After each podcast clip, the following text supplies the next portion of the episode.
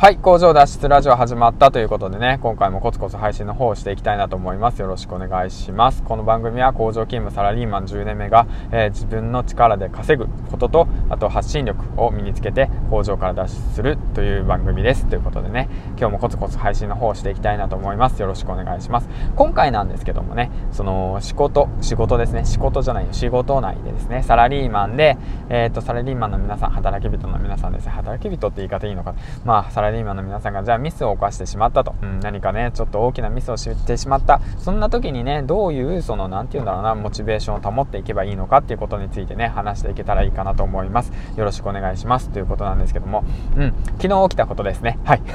あの昨日僕がねちょっとミスをしてしまってで仕事内でですねでそれでねで今日ねその仕事に行ったら晒し者にされたわけなんですよ、うん、こいつはね昨日こういったミスを犯したと、うん、だからなあこいつは甘えていると、うん、考え方がおかしいと。みんなと違うとか言って言われてねちょっと罵倒されたんですよね。まあそれはそうですよね。みんなと違いますよね。だって僕の職場内で、えーと、10分10分休憩にね読書してるの僕しかいないしそのそんなパワーナップ取り入れてるの僕しかいないしそうだね。隙間時間にメモ帳を持って、まあ、今日何があったのかな、あのー、自分の将来の夢のために何しようかなってメモ取ってるの僕しかいないしまあそうだよね。そう比べたらね周りとは違う人間だよねっていうことを考えながらも、えー、とやっぱお前は違う。人と違う。ずってるんだ。頭がおかしいとか言って言われながらのね、まあ、今日もコツコツやってるわけなんですけども、うん。でね、今回ね、そういったことがあって、まあ、ミスを犯して、で、えっ、ー、と、なんだろうな、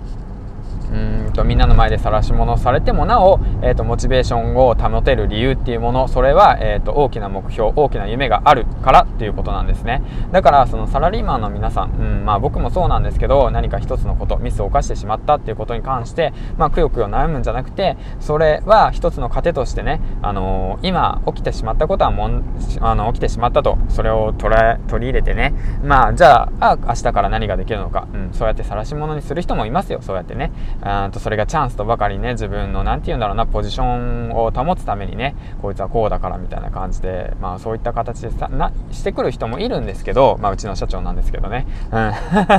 まあなんですけどもまあそれはそれで社長の立場があるんだけれどもまあそういったやり方はね僕はどうかなと思うんだけどもね。うんうん。まあでも別にねそうやってまあ僕がそういう形になるおかげでまあみんながねこういうミスが起きないようにするっていう形でねまあ認知すればいいのかなと思うんだけどまあちょっとやり方はねえー、っと、ウィンウィンじゃないよなと思いながらね、まあ、もともと僕はミスを犯したから、まあ、ウィンウィンではないのかもしれないですけど、まあ、そういったミスがね、あのプラスの方に転換できるように持っていけるようなことをね、していけたらいいのかなと思うんですけども、じゃあどうやったら持っていけるのかっていう話なんですけども、それはまあ僕はね、あの、社長さんじゃないんで、いまいちよくわからないんですけどもね、まあ話ずれちゃったな。で、まあこの話っていうのは何かね、一つ大きなミスとかね、会社内で何かミスを犯してしまった、そのためにモチベーションを保つにはどうすればいいかっていうことに関しては、会社以外ですね、うん、もうそれ以外で人生の大きな目標を立てるということですね、うん、それが一番大きいと思います。それがあればなんとか生きていけるってわけなんですけども。じゃあじゃあじゃあじゃあじゃあですよ。じゃあその人生の夢や目標忘れてしまった人生の夢や目標をどうやったら思い出せるのかっていう話なんですけども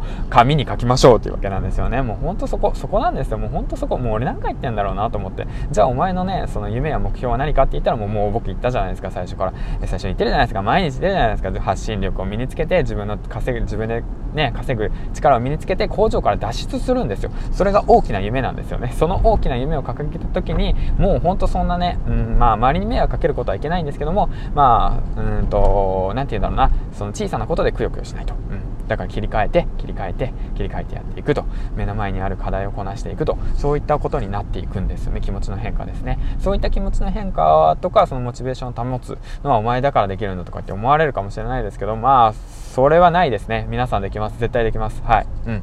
絶対できると思うまだ僕もねそのやってる途中なんで途中でくじけちゃうかもしれないですよ。噛んだね。めっちゃ噛んだね。くじけるかもしれないですよ。ほんとくじけるかもしれないですよ。うんだからもう挫折するかもしれない。もうほんとああもうダメだ。やっぱダメだって言ってあのー、なんて言うんだろうね。もしかしたら社長にねへこへこするかもしれない。すいませんでした。すいませんでした。みたいな感じでね。えっ、ー、とへこへこして評価を上げてもらうかもしれない。だけれどもねそれはねもう僕はねもうしないって決めた。うん決めた。うん決めた。だからもう僕はね決めたんです。だからそれはなぜ決めたかというとやはりね大きな目標を決めたから。うん。そうやってね自分で決めたからなんですよ。だから決めることが必要です。だからくよくよしてないで自分のね人生を楽しみましょうということでねえー、っとそういった形でね今日も一日コツコツと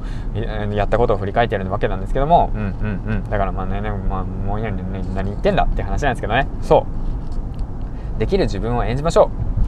以上銀ちゃんでした。えっ、ー、と最後までご視聴ありがとうございました。えっ、ー、といいねコメント。えっ、ー、とねどしどし待っております。ということでねヒマラヤランキングの方上昇中です。というわけなんですけどもえっ、とではではでは めっちゃ簡単。もう締めがね締めがわからんわ。締めがわからんわ。みたいな感じ。ノリと勢いでね熱く語ったわけなんですけどもまあ語った以上はね僕はしっかりと明日も朝の4時に起きて頑張って作業していきたいなと思います。よろしくお願いします。ということでね銀ちゃんでした。次回放送でお会いしましょう。バイバイ。